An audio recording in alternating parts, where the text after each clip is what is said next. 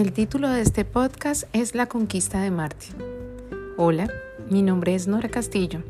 Estoy cursando cuarto semestre de la maestría en bioética. Al leer el título de esta tarea a realizar, me sonaba pretencioso. La conquista de Marte. Leyendo los artículos de actualidad de The Guardian y de BBC News, me doy cuenta que ha sido una empresa no solo soñada, sino también planeada. Incluso desde hace ya muchos años. Previamente había generado reto en el área espacial como destino llegar a la Luna, pero una vez este reto fue alcanzado, por más que falta aún mayores logros, ya se queda corto ante la curiosidad y el reto científico que representa para diferentes empresas el planeta rojo. Desde 1960 se han iniciado varias misiones, buscando primero el reconocimiento de las características físicas, atmosféricas, climáticas y demás, para de acuerdo a lo que se encuentre comenzar misiones con el objetivo de hacer el planeta habitable para el ser humano. En febrero del 2021, en pleno momento de crisis mundial por la pandemia por el COVID-19, se encontraban en curso cuatro misiones. Por un lado, Estados Unidos con el Perseverance, China con el Taiwan 1, Emiratos Árabes con Hope y por otro lado Elon Musk con Starship.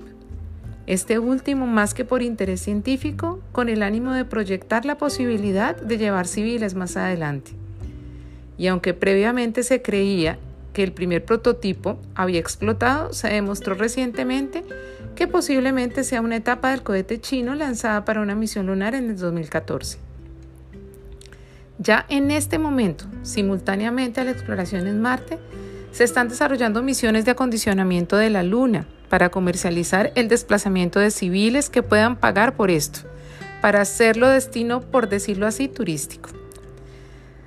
Se ha llamado Misión Lunar y en ello se encuentran Intuitive Machines, Astrobotic y Orbit Beyond.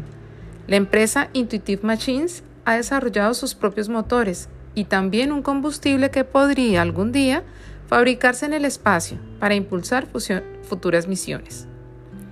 Así que lo que inicialmente veía como improbable y lejano, ahora me doy cuenta que ya es una realidad en curso, que la tecnología ya se ha venido desarrollando y hace que los dilemas éticos que podrían presentarse con respecto al invadir otro planeta en todo lo que esto implica, puede ser algo que no solo debemos anticipar, sino que a lo mejor debamos propiciar.